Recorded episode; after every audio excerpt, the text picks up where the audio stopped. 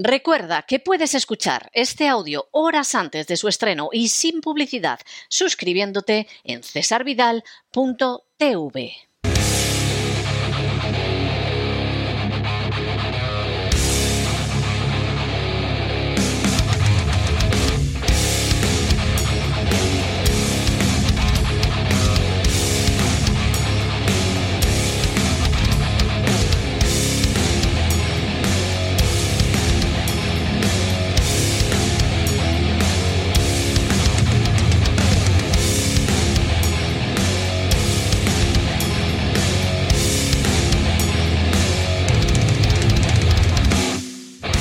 Buscando el Cao con César Vidal y Gustavo Vidal. Estamos de regreso y estamos de regreso para ese avance que tenemos todos los viernes en el programa La Voz de lo que va a ser ese programa fantástico, extraordinario, yo me atrevería a decir que hasta psicalíptico que dedicamos al boxeo en cesarvidal.tv. Como siempre, para hablar de él tenemos a su director, a Gustavo Vidal, que nos va a adelantar por dónde vendrán los guantazos este fin de semana. Muy buenas noches, Gustavo. ¿Por dónde va a ir buscando el caos? Muy buenas noches. Pues como hemos vivido una fecha muy importante, el 8 de marzo, eh, nosotros no vamos a ser menos y vamos a hablar del 8 de marzo. Una fecha importantísima, como todo el mundo sabe. ¿Por qué? Pues porque un 8 de marzo del 71 en el Madison Square Garden se celebró el combate, el acontecimiento deportivo más esperado de toda la historia. Esto dividió a la sociedad norteamericana, colocó en la silla de reina a las mayores personalidades del mundo.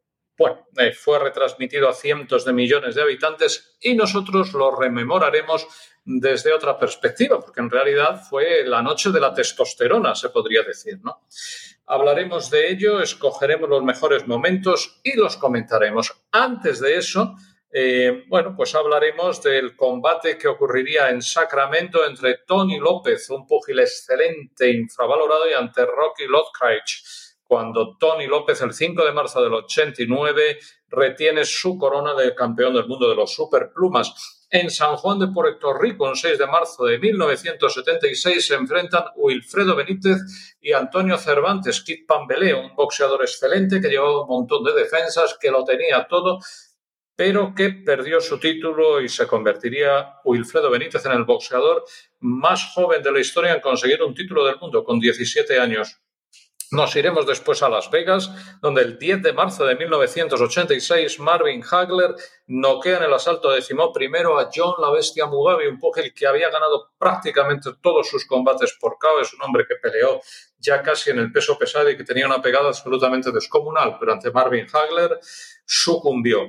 Y finalmente un combate formidable, un Evander Holyfield en Las Vegas, un 11 de marzo de 1989. Evander Holyfield viene lanzado desde los semipesados, desde el crucero, hacia el título de campeón del mundo de los pesos pesados y tiene enfrente una roca muy difícil de saltar como era Michael Douglas, pero lo hizo de una manera muy, muy brillante.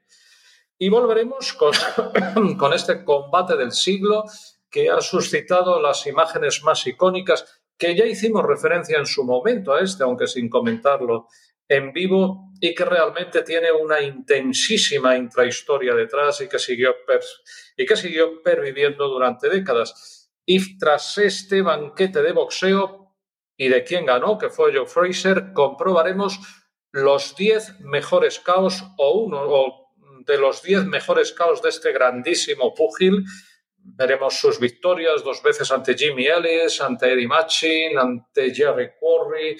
En fin, nos, deleitaremos con, este derroche de coraje, eh, de testosterona, como es propio del 8 de marzo. Pues a mí me parece estupendo y estoy convencido de que esos aficionados habituales de Buscando el Cao, incluidos los gatos, no se van a perder el programa de este fin de semana. Nos encontramos entonces, Gustavo. Nos vemos mañana.